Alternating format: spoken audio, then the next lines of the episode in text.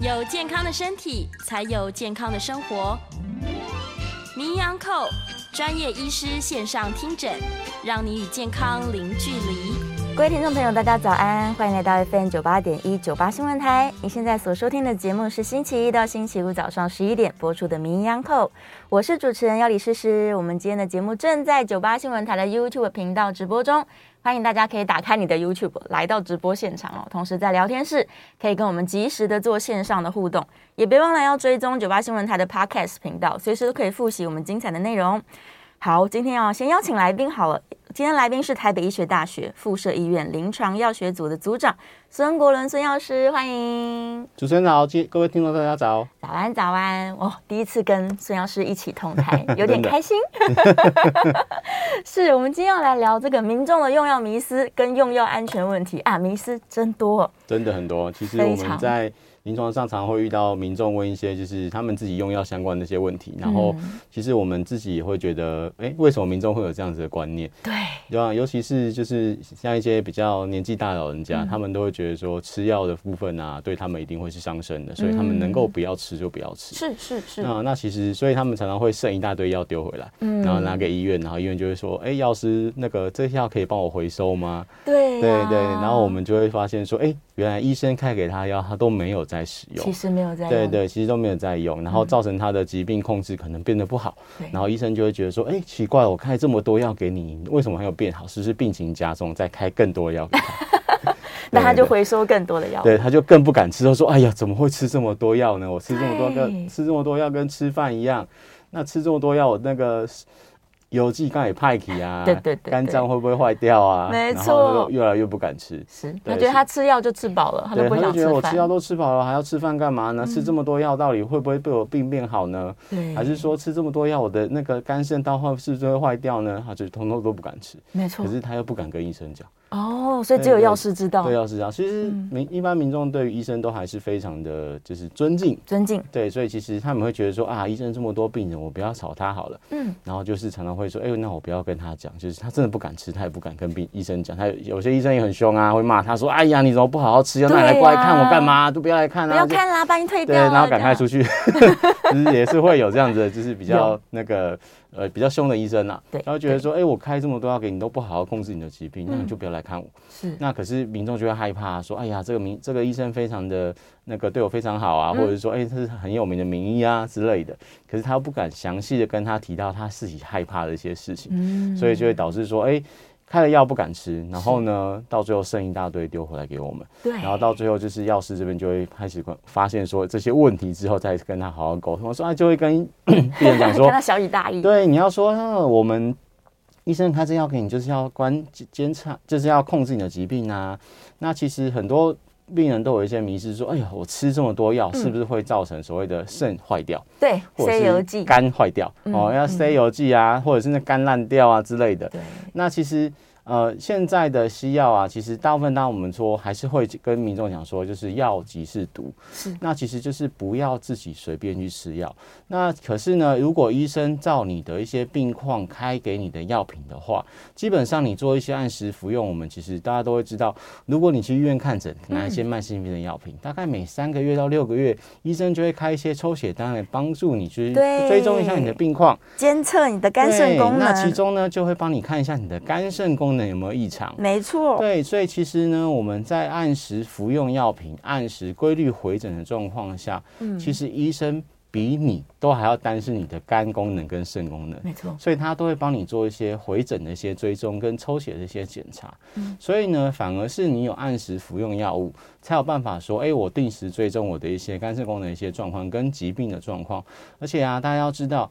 呃，像我们的高血压、糖尿病啊，这些慢性药品、慢性的疾病，你的血压要跟血糖如果没有控制好的话，嗯、哦，反而你的血糖太高跟血压太高，会去让你的肾脏功能受损。是哦，所以说其实我们像是一些高血压的病人跟一些糖尿病的病人，他看你会看到说，哎呀，我吃这么多药品，是不是会造成我的肾坏掉？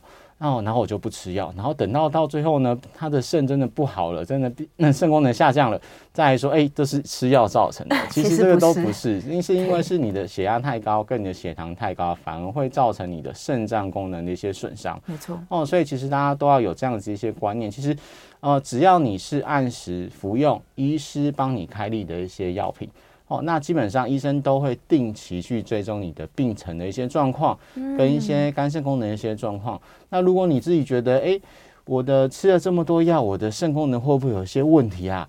你也可以跟医生做一些沟通哈，我们可以请医生帮你追踪一下你的肾功能的一些状况，是，那其实都可以帮助预防说真到真的到后来需要做所谓的洗肾，嗯，哦，或者是换肾换肝的一些程度。哦，所以其实一般民众我们真的不需要太过于担心说，哎，吃这么多药是不是对我不好？我们其实害怕的是你不按照医生的指示服药，对，没错，或者是去吃别人的药。吃的对，吃来路不明的药。对对对，其实台湾呃，就是台湾民众有时候会说，哎、欸，我们就是有一种就假货到手博的一些心态哦，嗯、就说哎、欸，我们吃那个隔壁的那个阿姨啊，吃这个药好像很厉害。对，那我们就是跟就是跟我们介绍说，哎、欸，我吃这药品哦，我吃完之后呢，什么什么疾病就好喽。那你是不是要吃看看？就赶快把我的药给你吃。那我家里还有剩一些啊，你要去吃看看。对，那其实这样子其实对于。每一个人的状况其实不是这么的相似，没错。所以即使嗯、呃、真的是适合你，可是还是要让医生帮你做一些处方跟一些判断。嗯，像我们刚刚提到啦，每一个人的状况不一样，尤其是每一个人的肝肾功能都不同。哦，我们的药品药品呢，有一些会需要因为。不同人的一些疾病的状况，甚至是他的肝肾功能，去做一些剂型、剂量或者是药物的调整。嗯，哦，所以尤其是有些人啊，吃一些药品容易过敏的状况，就真的不适合，也不能去吃一些来路不明的药品，或是去介绍别人吃我可以吃的药物。嗯，哦，这些其实都有可能会让呃其他人呢，就是蒙受一些可能一些呃危险跟一些危害。哦，所以基本上我们都会需要说，哎。吃的药物都会需要经过医生或是药师的一些处方或者是一些调剂，哦，让我们的一些用药安全呢能够获得更好的一些保障。是是是，甚至他今天真的想要参考外面坊间的，不一定是药物啦，可能是一些健康食品，是，他也应该要带去跟他的医生做讨论。哦，对对对，其实现在台湾的一些。呃，就是使用所谓的健康食品、保健食品的一些风气是蛮盛行的。其实每每一个人呢，都会需要为了自己的健康去着想，就是会使用一些所谓的保健食品，不管是最简单的维他命啊，维他命类啊，或者是像是一些鱼油啊，或者是所谓的红曲啊这些东西。那其实目前来讲，大部分这些都有所谓的健康食品的一些认证。嗯那健康食品的部分的话呢，它都是经过一些动物实验。然后去证实说它可能可以对我们身体有一些些的帮助。是，那这些帮助呢，其实呃，它还没有到像药物这么的一些明显，或者是这么样的可以治疗所谓的疾病。嗯，那其实大家有一个观念哈，就是所谓的健康食品跟药物，它虽然设计的一些呃那个临床试验是差不多的，不过药物的话是一定要经过很严谨的一些试验，而且是用在人的身上，是达到它一些治疗疾病的一些目的。跟一些效果是真的有被证实的，我们才可以称为所谓的药物。嗯，那健康食品的话呢，我们主要是用一些所谓的动物做一些试验，看到动物有这样的效果，所以我们推测它对于人类有同样的效果，我们才会把它当做所谓的健康食品。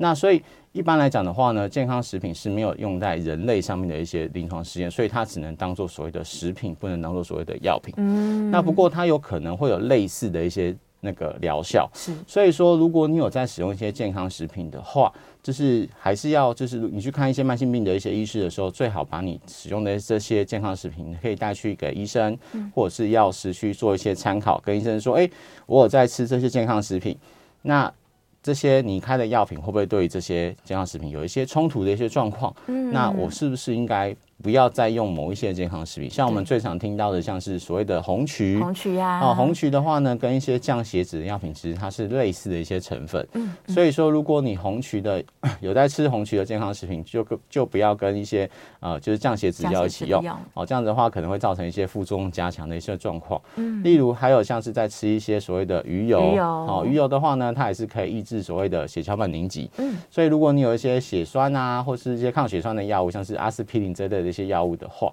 啊，也有可能会跟鱼油呢产生，就是让你的血液。比较不容易凝结的一些状况，那如果有一些出血的状况，就会比较明显一点。是类似这样子的一些所谓的药物交互作用呢，或者是食物跟药物的交互作用呢，这个时候是需要我们跟民众做一些调整跟一些讲解的。那也可以让这样子的一些使用上面，就是你在使用健康食品跟药物的时候，才可以达到一个比较好的一些综合的效果。嗯，哦，比较不会让我们的药物的折扣打呃药效打折，或者是造成副作用的加深。嗯，是是是，我其实最常遇到的状况就是像刚刚这个孙老师讲的，可能隔壁邻居姐姐说她只吃这个健康食品，她就不用吃药了。嗯，然后可能病患自己也想说，那我试试看，我就把西药停下来，然后我只吃健康食品。对，往往就是造成疾病的失控。对，没有错，尤其是现在一些健康食品的一些呃，我们说广告好了，就是打的很大啊，像是说，哎，吃这个药品你可以达到什么样的一些帮助？其实这个都是跟所谓我们说，这都是刚刚我们提到，就是在做动物实验上面上面提到的。对，好，那如果我们也真的希望以健康食品取代药品的话，我们还是要跟医生做一些沟通。对，如果你的疾病状况如果是非常的严重的话，那呃，我们就可能就没有办法用健康食品做替代。即使这些药品、这些健康食品是真的可以帮助你的一些症状做一些改善。嗯。可是如果你只吃健康食品，如果不吃药品，没有办法达到原先控制的状况的话，对，那我们就宁可不要这样子做使用。是。对，那呃，就是不管你用什么样的健康食品啊，都还是会建议，就是我们跟药师、跟医生做一些讨论，这些东西适不适合你，那会不会造成你的一些呃其他药品的一些。不良反应，或者是所谓的交互作用的状况，哦，让我们的一些身体反而没有因为这些健康事情而变得更好。那这样子花的钱呢，其实就是得不偿失的。对呀，真的，大家要相信啦，药物其实是非常精密的，经过各种实验之后设计出来的，它的安全性一定是非常好。是，对呀，所以不需要太恐惧吃药这件事情。没有错。好，我们今天制作人整理了非常多大家常见的问题，我们一个一个来看好了。我觉得每一个好像都可以聊很久。第一个就是感冒一定要吃药才会好，哎，这其实我自己私底下也常常跟朋友们讲。嗯，假如是成年人啦，儿童可能大家焦虑更多一点。对对对。假如成年人感冒的话，终究他嗯要看是一般感冒还是流行性感冒。如果有病毒药可以吃。就吃嘛，是。但假如没有的时候，还是靠自己，对不对？嗯，所以孙药师怎么看？基本上啊，如果是感冒症状的话，像我们一般讲、嗯、常讲的感冒，都是由所谓的病毒所引起的。不管是现在 COVID-19，或者是我们之前最近正要打蛋的，最最近要打的那些流行性感冒的疫苗，这些东西，其实都是由所谓的病毒所引起的。是。那病毒所引起的感冒啊，它跟我们所谓的一些细菌感引起的感冒其实不太，肺炎不太一样哈。因为病毒引起的感冒，我们只能用所谓的就是我们自体的免疫能力，去把它对抗出来。哦，除非是一些比较重症的病人，我们可以使用一些所谓的抗病毒药物。那抗病毒药物药品的话，我们是阻止这些病毒的一些复制变得越来越多。是。那其实它对于我们身体的一些效果还是有一些帮助。不过最重要的抗病毒的一些作用呢，还是以我们身体的免疫能力为主。嗯。所以我们会说，哎，你那个如果获得流，不管是流感还是 COVID-19，我们说，哎，你可以多吃所谓的维他命 C、维他命 D，去提升自体的一些免疫能力。是。哦，那这样子才可以加速这些病毒从我们身体做排除。嗯嗯，那感冒的部分的话，一般流行性感冒其实它的症状大概就是三到五天的一个症状。其实这三到五天，我们能够获得所谓的充分的休息。哦，我们说睡觉是提升免疫力最好的一个办法，多睡一点。对，就是 多休息，多多补充睡眠，让你的一些自自己的自己的身体的免疫能力能够去把这些病。病毒给它排除出去，嗯，这样子的话呢，其实就可以让我们的一些呃身体恢复的比较快一点。是，那其实就没有说一定要吃所谓的抗病毒药品。嗯，那你就说啊，可是我真的很不舒服啊，有发烧、流鼻水啊，怎么办？那其实我们就是可以用一些所谓的症状治疗的药品。症状治疗就是像是发烧的话，我们就是退烧药品。嗯，流鼻水的话就是止止鼻水的一些药品，嗯，让这些症状获得一些改善，让你的身体能够尽快的恢复原状。是，啊，这样子的话呢，其实还可以让我们说。哎，比较能够早一日把这些身体里面的病毒给排出，然后获得一些比较好的一些生活作息。哦，所以其实能够获得充分的睡眠，然后如果没有症状，我们也不需要吃太多的一些呃症状治疗品。这样子的话呢，其实对于感冒来讲是比较有帮助的。对，像有些人其实吃一些症状治疗品，有可能会产生一些副作用，像有些人对于一些。退烧药啊，可能止痛消炎药会有一些过敏。对，那吃了之后呢，反而起了一些红疹，那对于自己的病况反而没有帮助太大，这样子就得不偿失了。嗯，是，所以大家应该要搞清楚说，说医生在你感冒的时候，如果真的帮你开立了药品，嗯，你要知道哪些是症状用的，嗯，那症状的有症状吃，没有就算了。没错。那有些部分是抗病毒的啊，抗细菌的啊，假如有继发性的细菌感染的话，嗯，啊，这就一定要把它乖乖吃完。没错。对，把它分清楚，这样。所以感冒可吃药可不吃药，我自己其实是能不吃就不许拍。嗯、对对对。好，接下来下面一个问题呢？哎啊，这个超级多人会这样误会的。嗯，他说吃药都伤胃，所以我吃药一定要自费配一个胃药才不伤胃，这样。呃，吃药一定要配胃药，这件这个其实也是蛮多人的一些迷思啊，就是。呃，大家都觉得药会伤胃或伤肝伤肾，嗯，其实真的会伤胃的药品其实没有这么多啊。说实在，就是呃，我们最常见的像是一些类固醇的口服的类固醇的药品，它比较会伤胃，或是一些口服的止痛消炎药品会比较伤胃。是，其实其他的一些药物其实都不会有一些伤胃的一些风险。嗯，所以其实呃，吃药品其实没有一定要配胃药哦，除非是它真的会伤胃，那医生一定会开胃药给你使用。嗯，哦，所以基本上反而是有一些药品，它你在使用的时候呢，搭配胃药会降低它的一些效果。嗯，哦，像是一些抗生素类的一些物的一些药物啊，或者是一些我们所谓的呃离子的补充剂，像我们在吃所谓的铁剂，嗯，或者是钙片，那这些都是所谓的金属离子的一些哦那个药物。那么，那我们在我们的胃部可以吸收这些离子，去帮我们做一些补充。嗯，那你在吃胃药的时候，其实我们一般的胃药啊，就是像是一些是所谓的。钙、镁、铝这些的金属离子的螯合物，它是可以让我们的胃酸可以中和掉。那这些金属螯合物，如果你在配刚刚提到的钙片啊，或者是铁剂的时候，那这些金属离子跟我们的胃药金属离子一起在胃里面的时候，它的我们刚刚提到的钙片啊，或者是铁，它的吸收率就会下降。嗯，好，下降的状况下，就是让你原本吃的这些钙片啊，或者是铁铁剂这些东西的吸收率变差的状况下。反而它的吸收效果变差了，你就你的药物的呃效果就没有这么好了。对对对。那有一些抗生素呢，就是它也会跟我们这些。那个制酸剂里面的一些离子做一些螯合，嗯，让这些制酸剂的吸收变差，然后反而没有办法达到我们治治疗细菌感染的一些目的。嗯，哦，所以呃，如果你吃药物真的会胃不舒服的话，因为有些人其实胃比较敏感，他吃对他吃了什么药品他会觉得胃怪怪的不舒服，那我们建议就会建议说啊，如果可以的话，那这药就饭后吃，是。吃饱饭大概半个小时左右再吃药，那这样子让你的胃里面有一些东西。你的吃完之后，你的吃药之后，你的胃比较容易不容易不舒服。是。那如果还是真的不舒服的话呢，我们再搭配胃药。嗯。那这样子装，当然能不能搭配胃药，还是要先询问医师或是药师。对对对对。哦，这样子的话呢，才可以让我们的呃，就是服药的一些效果可以。比较能够良好的达到一些目的，达到最好的效果。对对对。哦，顺便再帮大家问个问题好了，很多人搞不清楚说饭前饭后，我到底吃饭前多久还是饭后多久？嗯，好，那基本上我们如果会建议饭前使用的药品啊，大家都会建议在饭前大概半个小时到一个小时，就是所谓的空腹使用的状况。空腹的。哦，空腹状况就是饭前半个小时到一个小时。嗯。那饭后的话呢，都会去建议就是饭后半也是一个小时以后。是。这样子的话呢，比较能够达到我们所谓的饭前饭后的目的，嗯，那其实真的会被食物影响的药品，其实也没这么多了，对啊，哦，所以其实我们现在的药单上面都会告诉你说，一天吃几次，嗯，那固定时间使用就好，嗯，没有没有固定，你一定要说所谓的饭前或者饭后，除非我们有特别注明是饭前饭后，这样子的话呢，才会需要比较注意。那有些人会说，那固定时间是什么时间？我们就会跟病人说，你就是固定你自己习惯的时间。对对对，或者是我们会直接跟老人家说啊，如果是一天三次固定时间使用，我们就那你就三顿饭后吃。对，因为其实台湾我们会知道，就是会比较容易记得的时候，就是吃饱饭吃药。没错。对，其实我们都从小到大都这样子被呃被这样教导的。对，所以其实如果真的。可就如果真的不知道该什么时候吃的话，你饭后吃其实也没有关系。是，我们就会说，那你就三餐饭后吃，这样就好了。嗯，好，其实这样子也不会做一些影响，除非是特别不能饭后吃药品的话，才会建议必一定要饭前使用。是是。那有时候哎，可是我刚好我要饭前吃的东吃的药品，可是我真的吃饭了，我来不忘记了怎么办？对。那如果是所谓的饭前是空腹使用的话，我们就会建议，如果你饭前真的忘了吃，那你就是饭后大概。呃，在四到六小时后再吃，就让我们的胃可以排空之后再使用。因为其实我们胃的排空时间大概是九十分钟左右。嗯，所以大概是两个九十分钟之后，就是可以把我们胃部的东西全部排光。嗯，好，所以这时候胃部没有东西之后，我们再吃药。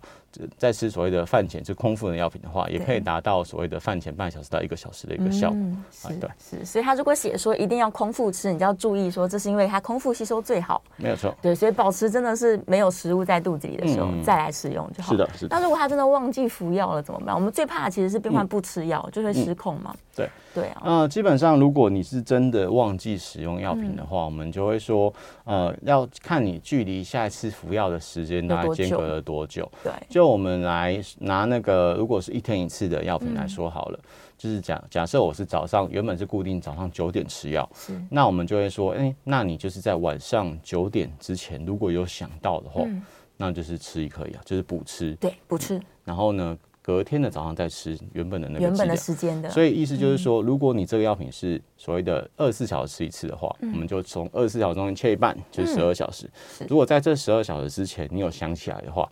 就在那十二小时中间的任何一个时间点吃药，吃掉。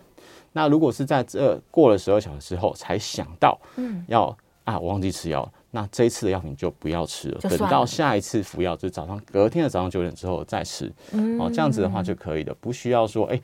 哇，那有时候哎、欸，我昨天忘记吃，我今天是不是要吃两颗？好了，其实也不用，吃一次就好了。是是是，还是吃一颗就好，除非是一些特别的，像是所谓的避孕药，我们才会说要吃两倍的剂量。是，那其他药品不是避孕药的药品的话，就还是吃原本的剂量就好。嗯嗯嗯，是。所以，假如你真的忘记的话，可以 call out，就问一下药师。哎，可以，没有关系，就是来问一下药师，说到底我该不该吃药，这个都没有问题。我到底该不该补？因为有的长辈可能他的药太复杂了，对，各式各样，所以也许他还是问一下药师会比较好。没错，好，剩下一分钟就要进广告了。我想下一个问题可能会来不及回答，没有关系。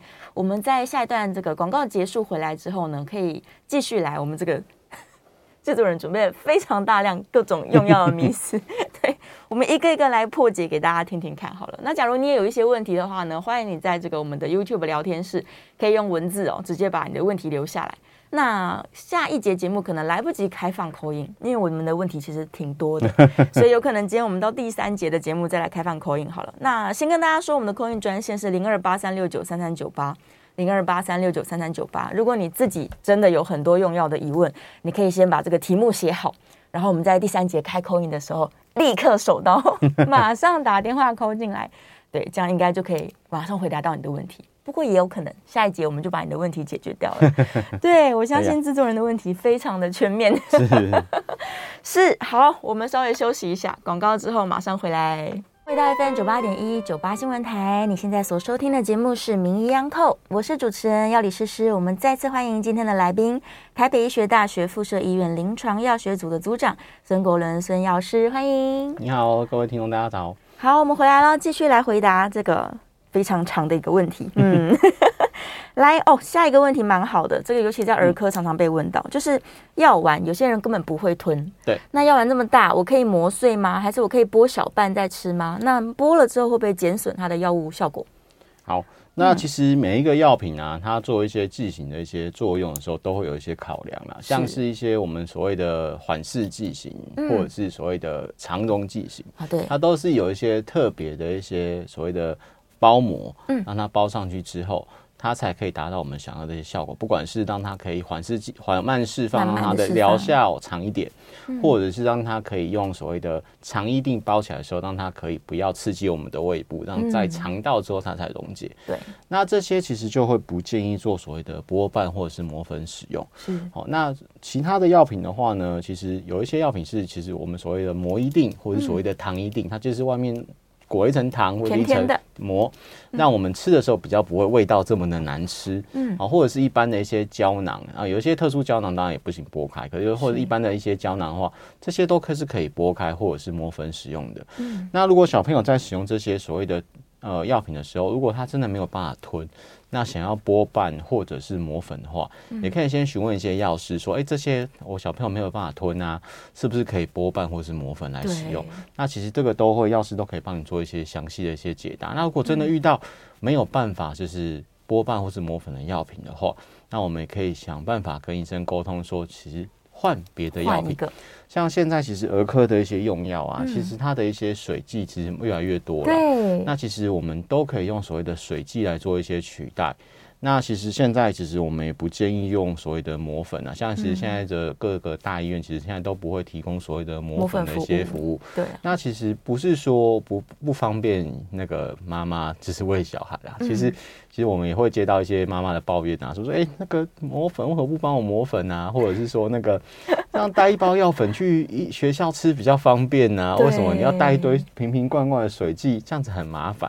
嗯，那其实磨粉的话，它容易造成一些药物剂型的一些损伤，像我们刚刚提到的一些特殊剂型，它就不能磨粉。对。那另外呢，磨粉其实它很容易所谓的。变成粉状的时候，它就比较容易受潮，受潮，然后呢，造成它的一些药品的一些质量的一些变化。嗯，那其实这个都不利于小朋友的一些使用。是。那另外呢，真的，如果妈妈们有吃过小朋友那些被磨的药粉，你可以舔一口看，那真的非常的苦，非常苦，非常的难吃啊。对。那其实小朋友吃这些东西，我都会怕他们有阴影，不敢再吃药。以后就讨厌吃药。对，像我们以前小朋友在如果真的有喂药粉的话，嗯，那都是要用那个捏着鼻子用灌的才有办法灌进去啊。对呀。那其实他们。都很讨厌吃药，嗯、那其实现在都其实它很多的药物都已经做成所谓的水剂。那水剂的话呢，它有做一些就是甜甜香香的啊，嗯、其实小朋友都会比较爱吃。另外，它能够比磨粉的剂量能够准呃看得更准确。嗯，因为其实你磨粉磨成一堆，其实你也不知道到底你拿到底倒出来了没有哦，或者是到底那个粉我到底要吃到多干净，是不是要把那个药袋的那个粉通，还是我之前看过，就是妈妈会把那个。倒出来药粉的那个袋子啊，再倒点水进去把它拉来，再冲一冲，对，再冲一冲。是，然后我会觉得说，哦，真的不需要这么的紧张。那其实现在有所谓的药水，其实它的所谓的药品的剂量也比较好去掌控。嗯，其实对于小朋友的那个疾病的控制也会比较方便一些。对呀，而且很好喝啦，对比较不痛。我们以前小朋友那个生病的时候会抢着喝药水，还想要喝哥哥的药水。那我要喝那个葡萄香香的，我说呃，你现在没有发烧，不用喝。太可爱了，嗯，是，所以为了让他乖乖可以吃药，我们还是以药水为主。当然，当然，对对，真的没办法，一定要用到药丸的时候，其实也可以用一些什么布丁啊、果冻啊，对对对，让小朋友就顺利吞下去。没错，对，好了，所以大概这个题目我们就回答到这边。好，再来下一个哦，这是长辈的长辈的心情，每次都说打针好的比较快，医生帮我打针这样。对，这个现在应该比较没有这么流行打针了。嗯，对，在现在医院其实。都不会随便帮病人打针。对。不过有一些诊所还是会觉得，就是反正他有要求就打。像我们最常听到就是老人家觉得，好像哪里不舒服啊，都会怪怪啊，对。然后他就去打一支维他命。没错。做维他命。吊吊一个食盐水。对，就注几滴哦，然后注几滴看扣他扣他紧啊，我我相信我他注几滴呢。然后其实现在大医院都不会帮他乱注射了，因为其实打针其实要就是面临比较多的一些风险。因为其实大家都知道，呃，其实。以药理学来说的话，其实，在当然打针它是直接打在血管里面，你的药品就是可以减少掉所谓的口服吸收的一些过程。对，它当然药效能够比较快达到你要的一些效果。可是呢，就是打针的部分的话，就是会有一个另外一个问题，就是。它的药效来得快，副作用也会来得快。嗯，所以如果病人对于这些针剂有一些过敏的一些状况的话，他也会马上就是会有一些反应。反而这时候呢，你要做一些处置会比较难去做一些处理。那另外打针的话，你还要遇到一些所谓的风险，就是像是有些人打针，他很容易就是打了之后就是血管脱穿透啊，或者有一些淤青啊，对，或者是造成一些感染的状况，其实都是造成他后续的一些风险的一些反应。所以其实及呃。比较是所谓的急性的一些危急的一些症状，其实我们都不会说一定要用注射的针剂做一些处理，哦，我们就只是口服的药品能够帮助你的话，我们就吃药就可以了。其实现在的药品大概吃完吃下去大概半个小时到一个小时就会吸收，然后会产生疗效，哦，所以真的不需要因为就是比较快的半个小时的一些作用去承担它后面来的这些风险。是是是，所以除非真的是严重的状况，医生判断说需要打针，哦，这时候再打针，没有错，倒是不用自己要求说。哎，医生拿我打针好比较快，没错，对对，OK，好，再来下一个问题呢？哦、oh，就是药物储存的问题了，嗯、这很好。药物放冰箱可以保存久一点吗？嗯，其实你把药品放在冰箱哦，没有一定可以保存比较久，是因为其实。呃，我们说冰箱的环境啊，其实它的那个，我们说它会会造成，就是有些是湿度会比较高，嗯，对，然后它比较容易变质。那有一些药品呢，其实也没有办法保存在冰箱里面，因为其实我们说药品的储存温度会每个药品不一样。嗯，那室温的储存的话，大概是十五到三十度左右的一个储存温度。那如果你把一些可以只能在十五到三十度储存的药品放在冰箱，冰箱大概是二到八度 C 的环境。嗯哦，让它可以就是让它变得比较冷的话，反而会不利于它的一些保存。哦，让它的药效可能会丧失的比较快。嗯，那另外有一些就是因为放冰箱里面啊，有时候就是。会沾满那些就是食物的一些味道了。对，有时候 药品就会觉得非常的，也是蛮恐怖，味道会怪怪的。对对对。那其实小时候我爸妈也会就是把药品就是反正吃不完就丢，全部都放冰箱，就丢冰箱，反正就是什么吃完能够吃的，嗯，没有吃完的就丢冰箱。对，可能打开来有两年的药。对对，然后打出来就是说，嗯，这是什么东西？也不知道那什么可以可不可以吃。有些才会甚至会是它的颜色都已经改变了，哦，甚至是它都已经就是造成那个那可能产生一些就是崩坏，就是说只能吸。潮湿啊，然后颜色不一样，烂掉了，这样子都可能有。对，对，那其实这个都不利于冰那个药品的保存啊。嗯，所以其实我们现在都会跟病人讲说，其实药品的保存啊，其实除非是我们有跟呃您特别提到说要放在冰箱冷藏，是，不然的话，其实我们就放在室温的阴凉处就可以了。阴凉处就好。那就是尽量避免所谓的太阳的直晒。嗯，哦，就不要用太阳直晒。那我们就是看，像我们家里都会有一些抽屉，对，或是一些小药箱。我们就放在里面就好了哈，就是放在里面做一些保存啊。如果真的吃不完就保存，那可是下次要使用的时候还是要注意药品的一些效期，有没有超过效期？那超过效期，或者是你看到的药品的外观已经有变色，或者是一些就是潮湿一些状况的话，我们也就不建议使用，就直接丢弃。嗯，那。药品的丢弃，嗯，可以回答下一个。对，刚好回答下面一个问题：药品怎么丢？药品过期啊，或者是要怎么丢弃？基本上，其实我们现在的药品，其实我们就是放在呃，以台北市为例的话，因为台北市、新北市他们都是属于所谓的高温焚化炉的一些销毁，嗯，其实是我们就直接丢在一般的垃圾桶就可以了，哦，然后拿去送到一般的垃圾车去做高温销毁就可以了。嗯，好，那。呃，药水的部分的话呢，我们可以用就是一个夹链袋，然后里面倒一些咖啡渣，哦，或者是一些卫生纸，就是让它吸吸饱了，就是让你的那些水剂的部分呢吸吸好之后再把它。封起来，一样丢在垃圾桶就行，一样放垃圾桶就好。那不要去倒水槽，也不要去倒了马桶，因为其实你倒马桶啊、倒水槽，其实都是用水肥处理嘛。那水肥或者是地下水的话，它反而容易去渗透到我们的环境里面，然后造成一些环境的污染。那如果您真的不知道该怎么处理的话，也可以把药品真的不需要药品之后打包好之后，拿回各大药局做一些回收处理。那这些回收处理其实我们也不会给其他病人使用了。有些一有些那个。呃，较欠的老人家都会觉得说，哇，有啊没用啊，提啊，然后看要不要给其他病人用啊，我们不要浪费。健保不是都说快倒了吗？然后我就不要这些药品可以给别人其他病人用啊，就不用。那其实这些药品我们也不知道，就是民众拿回家的储存环境是怎么样。是。那所以，而且讲难听一点，我们其他人也不会想要拿到别人用过，然后拿回收的药品。哦，所以其实我们拿到这些药品都是直接做，就是我们刚刚提到的。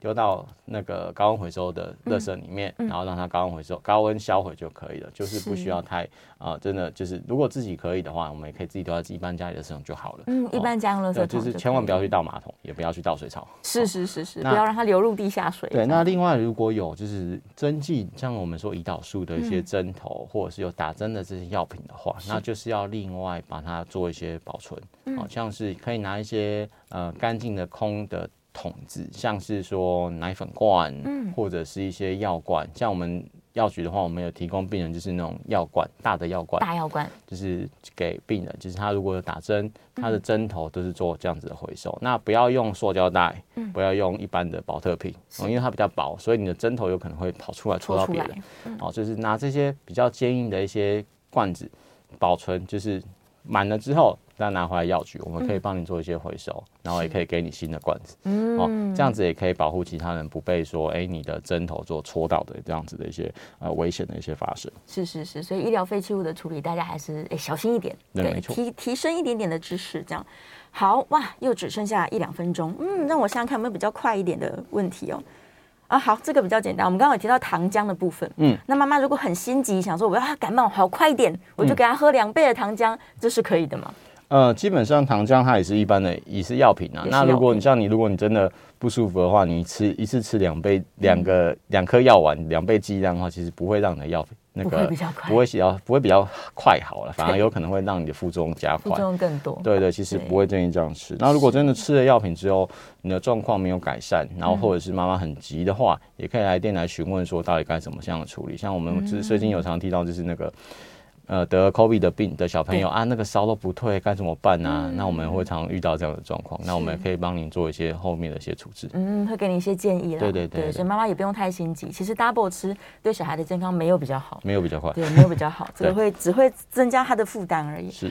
好，我们稍微又要休息一下，进一段广告了。广告之后回来，如果真的想要 call in 的这个听众朋友，欢迎可以 call in 了，电话是零二八三六九三三九八零二八三六九三三九八。欢迎回到 FM 九八点一九八新闻台，你现在所收听的节目是《名医央叩》，我是主持人药理诗诗。我们再次欢迎今天的来宾，台北医学大学附设医院临床药学组的组长孙国伦孙药师，欢迎。你好，各位听众，大家好。好，不要忘了，我们现在是开放 call in 的，把握最后一节的节目机会。我要继续来回答我们制作人的问题。来，很多人症状一旦消失就不想吃药了。哎呀，嗯、这对也不对。呃，这要看你原本的疾病的症状是什么。例如像我们刚刚一开始有提到说，如果是感冒的一些症状，或者是一些发烧、流鼻血的症状的话，那我们开的药品原本就是属于症状治疗的一些药品的话，你症状没有了，当然可以不要吃药。可是，如果你像是像是一些慢性病药品，像是一些糖尿病啊、高血压、啊、高血脂啊这样子的一些部分的话，对，它就必须做所谓的长期的一些控制，长期控制。啊，那让我们的一些身体状况可以恢复到正常一样，那就不是说你的状况改善，你就可以不要吃。对，那这会带到下一个问题，就是说 高血压的药品或是一些慢性病药品，是不是一定要吃长期？对，要吃一辈子，是要吃一辈子吗？很多人就会说，哎呀，我被这医生说我要吃糖尿病药品，我都不敢吃。我说你。你为什么不敢吃？对，他说我怕我吃了就要吃一辈子。我说嗯，不是这样的。对，你不是说你不吃第一颗你就不用吃一辈子，他就觉得我吃了一颗之后我就一定要一辈子都吃。呃，其实不管你是高血压、糖尿病或是高血脂这些慢性疾病，就是你的长期的一些身体状况，嗯，造成的一些你的血糖过高或者血脂过高或者血压过高的一些状况，是你才会需要做一些药品，就药物来帮助你做一些长期的一些控制。嗯，那如果你可以先改善你的一些习惯，例如说我们像是三高的病人，他往往就是会有一些。啊、呃，不管是肥胖、对抽烟还是长期饮酒，这样的状况都会导致这样子一些慢性病疾疾病的一些发生。是，那如果你已经得到这些慢性疾病，你可以把这些习惯给改善。嗯嗯，有可能你的一些呃高血压、高血脂或是高血的状况有可以。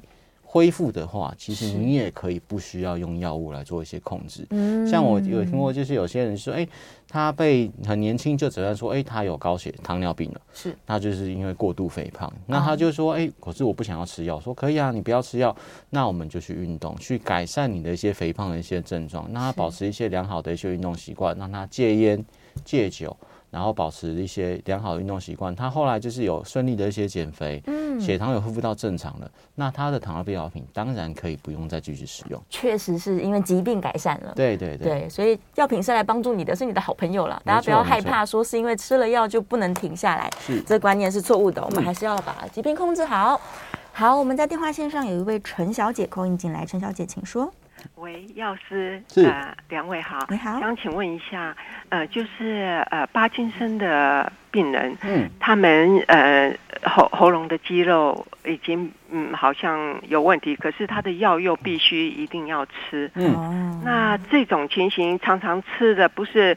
呃，吞不下去，药吞不下去，嗯，就是粘在喉咙，然后很久以后咳嗽再喷出来，嗯，哇，所以这种有什么嗯方法可以解决吗？嗯。嗯嗯嗯啊，好，谢谢，麻烦，好。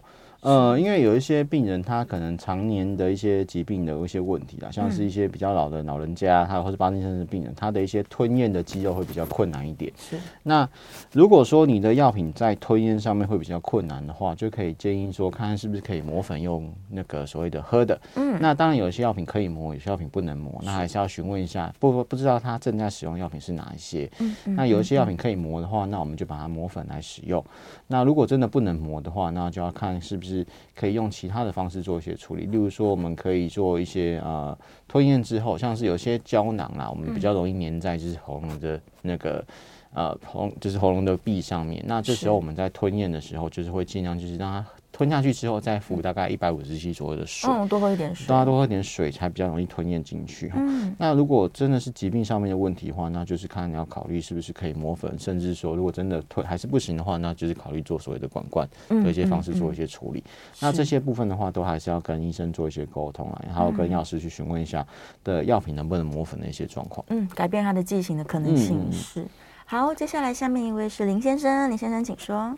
诶，两位药师好哈。哦，叶良早。嗯。然后我想问的问题是说哈，刚刚药师有提到这个小朋友的用药，现在有些水剂哈。嗯。可是现在吞药有困难的不止小朋友啊，长者也是非常需要这方面的 药物了哈。嗯。那我想请教的问题是说，就药师在临床的专业观察，现在有关一些长辈的用药，嗯，是不是有慢慢开发出一些水剂或者是比较好吞的剂型？的药物，嗯嗯，然后第二个问题是说，我母亲现在在治疗这个胃的幽门螺旋杆菌哈，嗯，啊，医生当然是开抗生素给她吃嘛，哈，对，可是我看了一下抗生素，医生好像开了好多不同配方的抗生素，嗯，然后妈妈就很担心说，我一口气为了这个幽门螺旋杆菌，它只是一支菌，我吃了那么多种抗生素，会不会有抗生素的抗药性？这第一个哈，第二个就是整个疗程吃完之后。